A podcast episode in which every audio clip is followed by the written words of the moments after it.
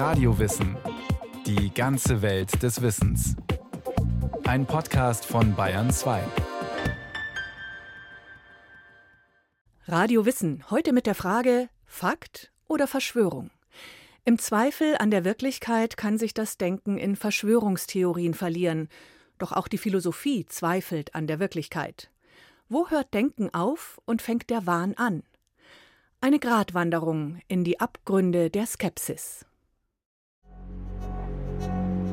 Schau in die Keilschrift. Vor Urzeiten haben Außerirdische die Menschheit als Sklaven erschaffen. Pädophile, perverse Satanisten, der Deep State, sie sind überall. Q. Verschwörungstheorien, wohin man blickt. Der Fantasie sind dabei scheinbar keine Grenzen gesetzt. Und keine Theorie ist zu abstrus, um im Internet nicht ein Millionenpublikum zu finden. Seit die Corona-Pandemie die Menschheit verunsichert hat, scheinen sie geradezu aus dem Boden zu sprießen. Verschwörungstheorien. Sie können sich auf ein Ereignis beziehen, auf Epochen oder die ganze Menschheitsgeschichte. Sie können einzelne Menschen verdächtigen, Gruppen, geheime Organisationen, sogar Außerirdische. Wer wofür verdächtigt wird, ist eine Frage des Geschmacks, der Mode und des Zeitgeistes. Doch wie beschreibt man Denken, das sich im Dickicht zwischen Fakten und Fiktionen verliert? Was sagt es über die geistige Situation unserer Zeit? Sozialwissenschaftler haben einige Gemeinsamkeiten gefunden und eine Definition entwickelt. Drei Regeln, die den meisten Verschwörungstheorien zugrunde liegen. Regel Nummer eins: Nichts ist, wie es scheint. Verschwörungstheorien wollen demaskieren. Unsere Realität ist eine Scheinwelt, hinter der sich eine viel realere, dunklere Wirklichkeit verbirgt. Regel Nummer zwei: Alles ist geplant. Die Ereignisse gehen aus einem perfiden Plan der Verschwörer hervor. Was passiert, ist direkte Folge ihres Willens. Sie steuern das Geschehen nach ihrem Willen und ihren Gelüsten. Regel Nummer drei: Alles ist miteinander verbunden. Die Verschwörer hinterlassen Zeichen. Man muss sie suchen, aufeinander beziehen. Man muss die Muster finden. Dann erkennt man den geheimen Sinn im Chaos der Ereignisse. Nichts ist, wie es scheint. Alles ist geplant. Alles ist miteinander verbunden. Die Formel ist griffig. Und sie beschreibt fast jede Verschwörungstheorie. Was aber würde es bedeuten, sie auf die Philosophie anzuwenden? Der Zweifel an Realität, die Suche nach Gesetzmäßigkeiten und einem tieferen Sinn sind in das menschliche Denken eingeschrieben. Auch die Philosophie wird von Beginn an von dem Verdacht geleitet, dass nichts ist, wie es scheint. Der Mond. Niemand war dort. Er ist hohl, ein Raumschiff. Schau auf ihre Augen. Obama, Bush, die Queen, sie sind Reptilien. Sie haben die Menschheit unterworfen. Schon in Platons Höhlengleichnis erscheint unsere Alltagswelt als ein bloßes Schattenspiel. Die Betrachter sitzen angekettet in einer dunklen Grotte, unfähig, das Schauspiel zu durchblicken. Selbstbefreiung bedeutet, die Höhle zu verlassen und in das schmerzhafte Licht einer höheren Wirklichkeit zu blicken. Bei René Descartes ist es ein böser Dämon, der die Menschen täuscht und manipuliert. Es ist alles geplant. Das gewöhnliche Bewusstsein ist voller Trug und nicht vom Wahnsinn zu unterscheiden. Die einzige feste Gewissheit, die uns bleibt, ist der Zweifel. Auf seinem Fundament steht die ganze Philosophie. Nach dem einen Prinzip, das alles miteinander verbindet, haben schon die Vorsokratiker im antiken Griechenland gesucht. Für Thales war der Urstoff das Wasser, für Anaximander das Unendliche. In der Neuzeit ist es bei Spinoza die Natur und später bei Hegel die Vernunft. So betrachtet erscheint die Philosophie mit der Verschwörungstheorie plötzlich erstaunlich verwandt zu sein. Die Suche nach Sinn, einer verborgenen Ordnung, nach Mustern, nach dem Ursprung oder einem umfassenden Plan. Diese Momente sind schon immer in der Philosophie angelegt. In der Moderne aber werden sie zu ihrer größten Triebfeder. Der Philosoph Paul Ricoeur hat die drei großen Denker Nietzsche, Marx und Freud Meister des Verdachts genannt. Denn sie haben die moderne Gesellschaft einer radikalen Kritik unterzogen und so dem Heiligsten ein dunkles Geheimnis entlockt. Hinter der Moral steht die Macht, hinter dem Reichtum die Ausbeutung und hinter der Vernunft stehen die Triebe. Der Verdacht ist in der Moderne zentral geworden. Dafür gibt es einen Grund, sagt Philipp Felsch, Professor für Kulturwissenschaften. Dass nämlich bestimmte Kräfte, die den sozialen Zusammenhalt formen und organisieren, nicht auf den ersten Blick sichtbar sind. Wir leben, könnte man mit anderen Worten auch sagen, einfach in einer komplexen Gesellschaft. Und Komplexität heißt unter anderem eben auch, dass sich die Funktionsweise dieser Gesellschaft nicht unbedingt der Alltagsbeobachtung oder dem ersten Blick erschließt. Unsere Welt ist unübersichtlich geworden.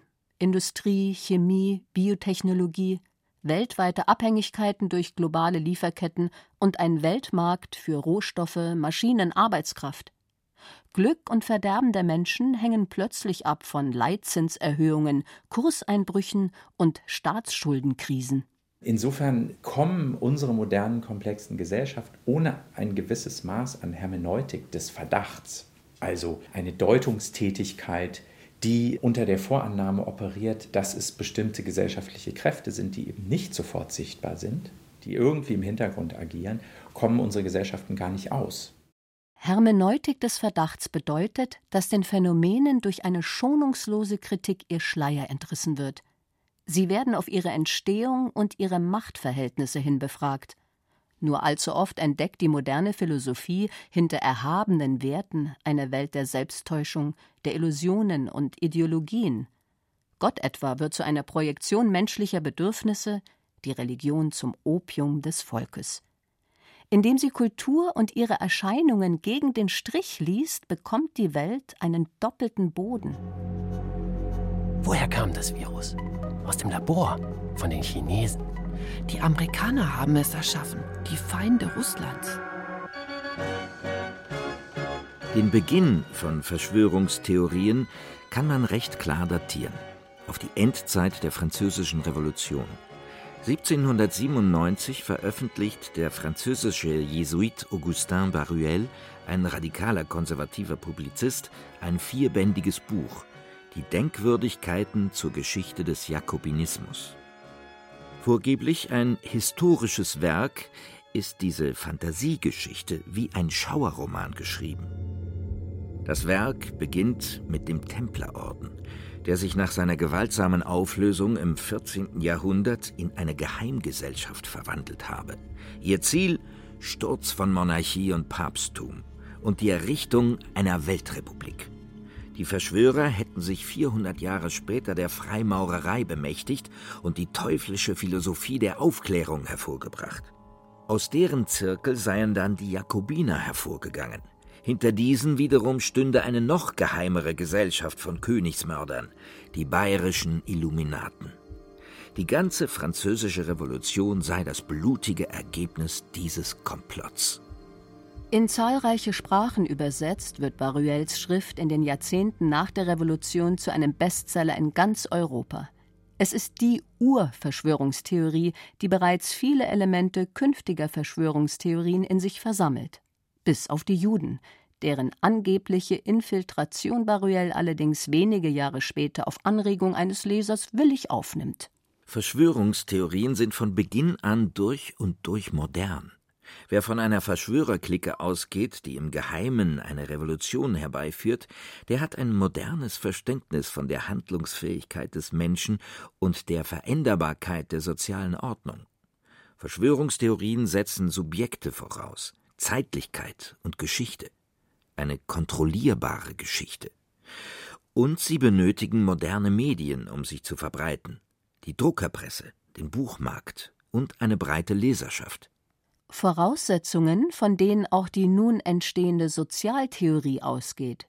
Diese habe den gleichen Ursprung wie die Verschwörungstheorie, sagt der Kulturwissenschaftler Philipp Felsch.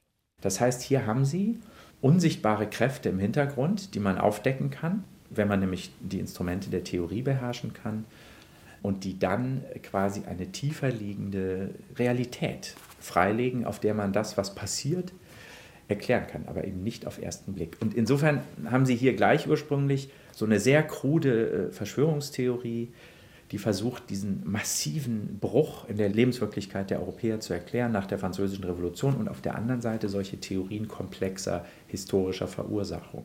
Doch es gibt einen wichtigen Unterschied zwischen Verschwörungstheorie und Philosophie. Die eine sucht nach Schuldigen, die andere nach Mechanismen, bei denen nur selten direkte Verursacher gefunden werden können. Für die Philosophie ist Gesellschaft ein kompliziertes Geflecht von Beziehungen, die es aufzudecken gilt. Unmündigkeit ist selbstverschuldet, ihr Ausgang eine Frage der eigenen Freiheit. Dass philosophische Untersuchungen dennoch etwas Detektivisches an sich haben, zeigt sich an ihren Begriffen. Ökonomen wie Adam Smith sprechen von der unsichtbaren Hand, die trotz der egoistischen Interessen den Markt reguliert und das Gemeinwohl steigern soll. Bei Philosophen wie Hegel taucht der Begriff der List der Vernunft auf, die auch durch Kriege und Umstürze hindurch in der Geschichte wirkt. Bei Karl Marx wird Geld zum Fetisch, die Ware bekommt eine gespenstische Gegenständlichkeit, die sich hinter dem Rücken der Akteure bewegt. Auch Verschwörungstheorien feiern ihren Siegeszug im 19. Jahrhundert. Im katholischen Italien bezichtigten Jesuiten die Nationalbewegung des Risorgimento einer jüdisch-freimaurerischen Verschwörung. Nur um von antiklerikalen Liberalen wiederum eines teuflischen jesuitischen Komplotts gegen die Menschheit beschuldigt zu werden. Zahlreiche populäre Romanmotive werden abgewandelt, antisemitisch aufgeladen und zirkuliert. So verschmelzen Mythen über eine jüdische Weltverschwörung mit Freimaurergeheimbünden und Jesuitenkomplotten. Ihre wohl bis dahin berühmteste Fassung sind die Protokolle der Weisen von Zion. Ihr Urheber erschafft um 1900 einen verworrenen Text, in dem sich Rabbiner über ihren Plan der Zersetzung Europas unterhalten. Die Protokolle verbreiten sich über Umwege erst in Russland, dann nach dem Ersten Weltkrieg in ganz Europa und Amerika, bis sie schließlich einem gewissen Adolf Hitler in die Hände fallen. Verschwörungstheorien kursieren lange, ohne dass sie als solche benannt werden. In einem wissenschaftlichen Sinne spricht der österreichische Philosoph Karl Popper als einer der ersten von Verschwörungstheorie. Für Popper besteht die Verschwörungstheorie der Gesellschaft darin, dass alle Vorgänge innerhalb einer Gesellschaft, insbesondere Kriege, Arbeitslosigkeit, Armut, Mangelerscheinungen, also Vorgänge, die die Menschen in der Regel unangenehm finden, das Ergebnis eines direkten Plans von Seiten gewisser mächtiger Individuen oder Gruppen sind. Für Popper ist das eine Säkularisierung von religiösem Aberglauben, in dem alle historischen Ereignisse von Göttern herbeigeführt wurden. Die Götter sind abgeschafft, aber ihre Stelle nehmen nun mächtige Männer oder Gruppen ein. Unheilvolle Druckgruppen, deren Bosheit für alle Übel verantwortlich ist, unter denen wir leiden, wie die Weisen von Zion, die Monopolisten, die Kapitalisten oder Imperialisten. Für Popper gibt es neben antisemitischen, rechten und paranoiden ebenfalls linke Verschwörungstheorien, unter die für ihn auch ein vereinfachter Marxismus fällt. Es sei nicht die Aufgabe von Sozialwissenschaften, Schuldige zu suchen. Denn, schreibt Popper, Verschwörer vollenden ihre Verschwörung nur selten. Selbst echte Verschwörungen gelingen demnach fast nie. Denn jeder Plan, jede Handlung trifft auf unvorhersehbare Widerstände und unbeabsichtigte Folgen, wenn sie realisiert wird. Aber eine verschworene Gruppe, die alles kontrolliert, das ist für Popper Aberglaube, der die Einflussmöglichkeiten von Menschen maßlos überschätzt. Wirklich populär wird der Begriff Verschwörungstheorie erst später, in den USA zur Zeit des Kalten Krieges. Dort herrscht ein Klima der Angst und Denunziation. Rechte Politiker wie der Senator Joseph McCarthy hetzten gegen eine angebliche Unterwanderung des Regierungsapparates durch Kommunisten. My good friends, I say that one communist, one communist in the defense plant is one communist too many. One communist McCarthy beruft sich auf eine Liste von Dutzenden Beamten und Politikern, die angeblich das Außenministerium unterwandern. Eine große Verschwörung zur Zerstörung der USA. Obwohl diese Liste ausgedacht ist, leitet McCarthys Kampagne die Red Scare ein, ein Jahrzehnt der Kommunistenhetze in Amerika. Sie führt zu Säuberungsaktionen und Schauprozessen in Politik, Verwaltung, Radio, Fernsehen und selbst in Hollywood. Dabei verlieren etliche Linke, Gewerkschaftler und angebliche sowjetische Spione ihre Berufe. Dass der Glaube an eine kommunistische Verschwörung in der amerikanischen Politik zu einer Obsession wird, beobachten Sozialwissenschaftler und Journalisten mit Sorge. Richard Hofstetter, damals ein wichtiger Intellektueller, beschrieb diese Haltung 1963 als paranoiden Stil der amerikanischen Politik. Das ist eine Mischung aus tiefem Misstrauen, konspirativen Fantasien und wütenden Übertreibungen. Die Realität erscheint für die Anhänger in einem wahnhaften und apokalyptischen Licht, in der ein Kampf zwischen absolutem Guten und Bösen ausgetragen wird. Der paranoide Stil ist ein altes und sich wiederholendes Phänomen in unserer Öffentlichkeit, das oft in Bewegungen auftritt, die Verdacht und Unbehagen zum Ausdruck bringen. Hofstetter zeigt, wie die USA seit ihrer Gründung immer wieder von politischen Massenbewegungen erfasst wurden, die paranoide Verschwörungstheorien als Botschaft hatten. Anfangs als Verschwörung von Freimaurern und Illuminaten später als jesuitisches Komplott habsburgischer Agenten gegen das protestantische Amerika. Vor dem Bürgerkrieg war es die Angst vor einer Unterwanderung der Regierung durch Sklavenhalter und seit dem Zweiten Weltkrieg die Fantasie der politischen Rechten, dass die politischen Machtzentren, Gerichte und Medien in die Hände fremder Mächte fallen könnten. Durch Hofstetter und andere Sozialwissenschaftler sickert der Begriff der Conspiracy Theory in den 1960er Jahren in den allgemeinen Sprachgebrauch ein, samt der negativen, paranoid wahnhaften Konnotation. Haben bislang sowohl Eliten wie das einfache Volk an Verschwörungen geglaubt, so wird ihre Erwähnung nun zunehmend als geisteskrank angesehen. So stigmatisiert wandern Verschwörungstheorien an den Rand der Gesellschaft – Ihre Anhänger werden zu einer Subkultur. Damit verändert sich auch der Charakter ihrer Theorien. Am Mittag des 22. November 1963 fährt US-Präsident John F. Kennedy in einer offenen Limousine durch die Innenstadt von Dallas, Texas.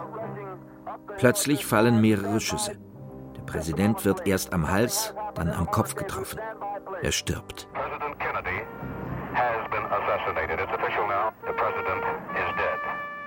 Um den schockierenden Mord entstehen schnell zahlreiche Verschwörungstheorien. Sie alle bezweifeln, dass der Mörder Lee Harvey Oswald ein Einzeltäter war. Doch wer sind dann seine Komplizen? Die CIA, das Militär, die Mafia, Exilkubaner oder etwa sein Nachfolger Lyndon B. Johnson?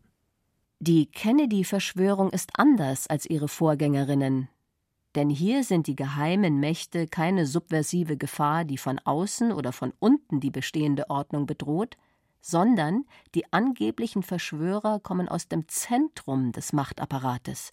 Es ist eine Verschwörung der Elite. Ein charakteristisches Muster, das sich seither fortsetzt. Die US-Regierung hätte die Mondlandung nur inszeniert, den Angriff vom 11. September geplant oder, wie bei QAnon, sie sei von einem pädophilen Ring unterwandert, der das Blut von Kindern trinke. Stets geht die Verschwörung von oben aus, von den Eliten selbst. Doch in Politik und Öffentlichkeit bleiben Verschwörungstheorien weitgehend verpönt. Zelebriert wird der Zweifel an der offiziellen Realität hingegen in der Populärkultur. Spione, Agenten und Journalisten decken schon seit James Bond Komplotte auf. Heute sind Verschwörungen aus Filmen und Serien kaum noch wegzudenken. Und verstärkt durch Internet, soziale Medien und die Pandemie sind sie ein schnell verfügbares Instrument der Weltdeutung. Der Realitätszweifel ist beliebt, trotz seiner wissenschaftlichen Ächtung. Oder sollte man vielleicht sagen, gerade wegen seiner Ächtung? Denn auch die Hermeneutik des Verdachts scheint es heute schwer zu haben. Es gibt nur noch wenige Figuren, die philosophischen Zweifel in die Öffentlichkeit tragen. In der heutigen Expertenkultur ist die Figur des kritischen Intellektuellen weitgehend verschwunden, sagt der Kulturwissenschaftler Philipp Felsch. Die Expertenfigur ist im Moment viel mächtiger und viel wichtiger als die intellektuellen Figur. Und das ist natürlich ein Problem, weil die Experten, die repräsentieren natürlich die Faktizität, die kommen eher aus den Naturwissenschaften und die Experten sind eben nicht dafür da, die Komplexität der Gesellschaft spekulativ zu durchdenken und mögliche Alternativen aufzuzeigen oder den gesellschaftlichen Zusammenhang, sei es jetzt aus einer moralischen oder aus einer theoretischen Gesamtperspektive, zu kritisieren ähm, sondern die Experten beschreiben erstmal den Status quo und äh, können dann natürlich auch zu einer Politik der Alternativlosigkeit führen. Noch während der Studentenunruhen von 1968 mischen sich Intellektuelle wie Jean-Paul Sartre oder Theodor W. Adorno in die öffentliche Diskussion ein. Sie stellen dem Unbehagen an der Wirklichkeit ein politisches Alternativprogramm und einen Bildungsauftrag zur Seite. Vielleicht sind sie die letzten ihrer Art. In den kommenden Jahrzehnten wird die Figur des Intellektuellen verdrängt und sogar philosophisch begraben.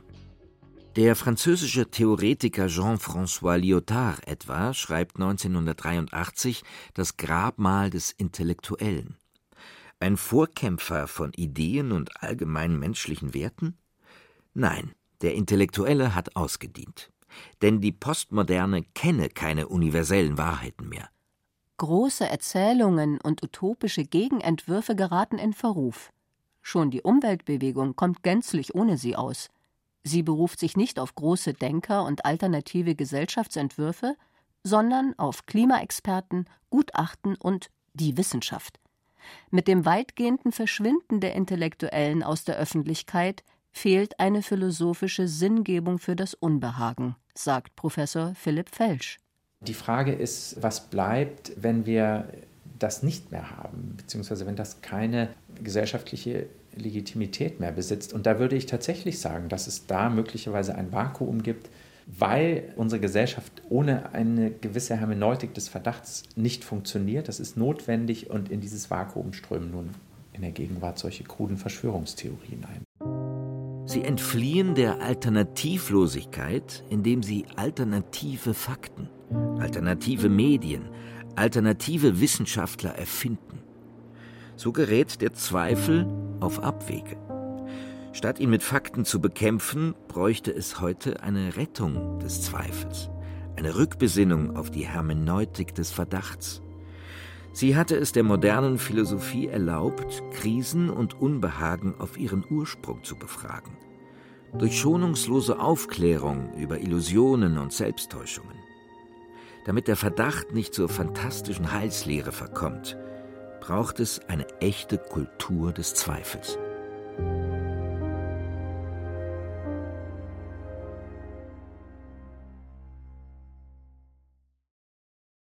Die Geschichte der Verschwörungstheorien. Jerzy Sobotta konnte zeigen, auch wenn sich heute durch die modernen Medien die abstrusesten Verschwörungstheorien rasant verbreiten, ihre Geschichte reicht viel weiter zurück als die des World Wide Web. Wenn Sie mehr aus der Philosophie hören wollen, in einem Radiowissen-Podcast geht es zum Beispiel auch um die Frage, wohin sich die moderne Philosophie entwickelt hat. Oder auch um die angesprochenen Protokolle der Weisen von Zion. Viel Spaß beim Hören.